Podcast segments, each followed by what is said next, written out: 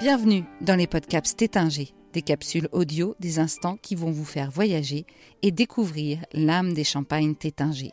C'est l'été, les retrouvailles tant attendues en terrasse, le soleil qui brille. C'est le moment de nous installer dans l'ombre du champagne pour une dégustation parfaite. Mais comment en arrive-t-on à ce nectar hors norme? Au fil des huit épisodes de cette nouvelle saison de Podcaps, vous allez découvrir huit étapes clés nécessaires à l'élaboration du champagne. Tout commence dans les vignes, bien sûr, avec, dès le mois de novembre, la taille. Écoutez David Arvois, chef vigneron à la marqueterie. La taille, euh, c'est une opération euh, d'automne et d'hiver. C'est un travail essentiel, c'est un travail euh, qui représente beaucoup de, temps. C'est le travail le plus long. C'est-à-dire qu'on a 5, 4 à 5 mois pour tailler la vigne pendant ce repos végétatif. Donc ça consiste à supprimer des, bois en conservant euh, certains bois avec des, yeux euh, potentiels, donc des yeux euh, francs, pour assurer une bonne production en quantité et en qualité. Donc c'est retrouver un, équilibre par pied. Donc chaque pied est différent, chaque pied est une unité sur laquelle on a une forme à donner qui est réglementée, hein, puisqu'on a, on va dire, quatre de tailles en champagne, mais nous on utilise deux principaux qui sont la taille Chablis la taille cordon de Roya. Donc euh, avec des réglementations précises, une orientation, des hauteurs, un nombre d'yeux maximum, euh, et puis aussi un équilibre sur euh, la, distance entre deux pieds. Voilà.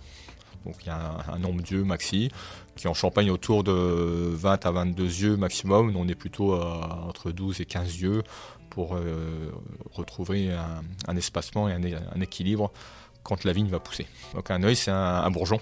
C'est un bourgeon franc euh, qui, euh, qui, a une certaine fertilité, qui va comporter des inflorescences dans un premier temps, avant la fleur. Euh, la vigne, c'est une liane, hein, donc il n'y a pas de c'est quelque chose de complexe, mais qui est, cultivé depuis des siècles et des siècles dans le monde entier. Donc c'est relativement simple, mais il faut la conduire et chaque, région a un peu ses, son histoire derrière tout ça et, des compromis entre voilà, la taille, le nombre de pieds à l'hectare. Il y a toute une tradition et puis une, expérience qui s'est construite par rapport à ce qu'on voulait faire grâce à la taille. Les règles viennent de l'histoire et les, hommes ont appris petit à petit à, trouver le, meilleur compromis pour, euh, entre la densité de pieds à l'hectare et le nombre d'yeux à laisser pour obtenir des raisins de qualité. On est sur un vignoble septentrional qui, euh, avait des difficultés il y a 30 ou 40 ans ou 50 ans à obtenir quand même des belles maturités. C'est un peu moins le cas maintenant. Mais euh, voilà, c'était trouver ce, bon compromis et c'est toujours un peu évolutif, même s'il y a des règles. Euh, je parlais d'une règle maximum de nombre d'yeux maximum à l'hectare. Aujourd'hui, on réduit parce que la productivité pourrait trop monter et avoir des conséquences sur la, qualité recherchée.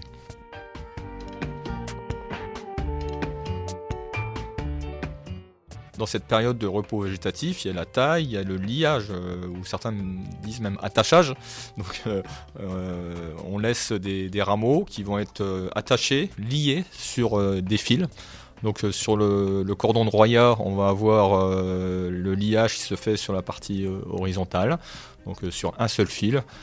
donc c'est fixé pour éviter que ça qu'il y ait des rotations, que ça bouge. Et puis sur la taille Chablis, on a deux fils et c'est une taille un petit peu plus sur de la diagonale.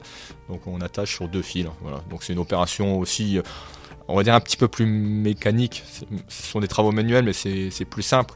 Euh, la forme, la taille est extrêmement importante pour la qualité bah, du, raisin qu'on aura sur ce pied pour trouver le, bon équilibre, l'aération, bonne aération. Euh, voilà, ça fait partie de ce qu'on appelle nous de, la prophylaxie en été.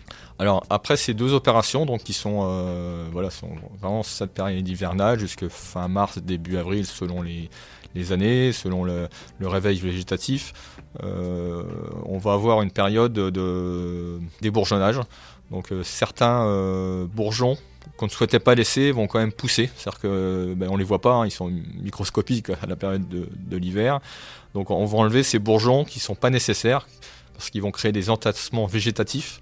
Donc on va les enlever voilà, pour retrouver, pour peaufiner, pour dire, retrouver justement cette bonne aération entre le nombre d'yeux laissés et le nombre d'yeux souhaités. Et là commencent les, les travaux en verre.